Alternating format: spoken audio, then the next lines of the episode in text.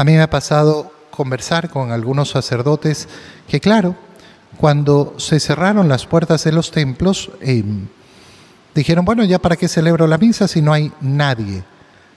Perdieron efectivamente la visión profunda de lo que significa la celebración de la Santa Misa. La celebración de la Santa Misa no la hace la gente.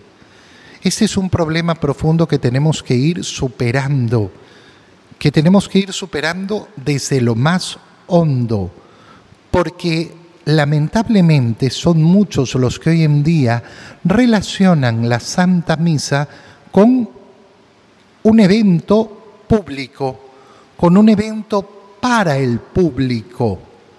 Y son muchas las personas que acuden a misa con esta mentalidad, no la mentalidad del fiel, no la mentalidad del bautizado, no la mentalidad del Hijo de Dios, sino la mentalidad del público. La misa no tiene público, porque la misa no es un show porque la misa no es un espectáculo.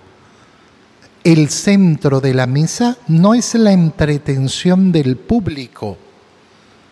Qué pena da cuando uno escucha a las personas decir, ah, es que no voy a misa porque me, me aburro, porque ya no siento lo que sentía antes.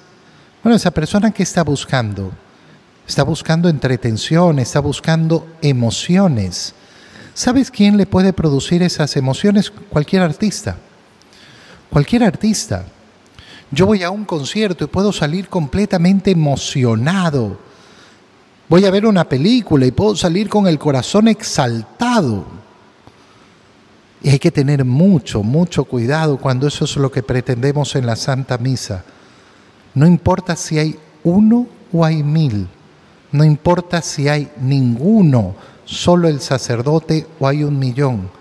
La misa sigue siendo siempre exactamente lo mismo, ese acto penitencial, porque es el sacrificio de Cristo en la cruz, ese sacrificio salvador, ese sacrificio redentor. Se ha quedado el templo sin ofrendas y sacrificios.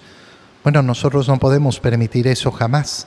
No podemos permitir que no se celebre la Santa Misa.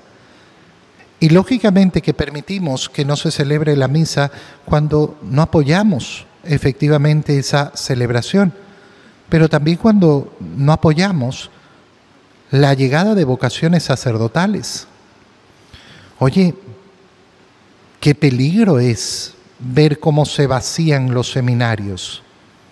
Las personas están preocupadas del futuro de sus hijos. ¿Cuántas familias que ven como la ruina que un hijo suyo eh, tenga una vocación religiosa, tenga una vocación sacerdotal? No, se va a arruinar su futuro. ¿Y qué futuro nos espera si no hay quien celebre la misa? ¿Qué futuro nos espera si no hay sacerdotes para celebrar la Santa Misa? ¿Qué futuro le estamos construyendo entonces a nuestros hijos?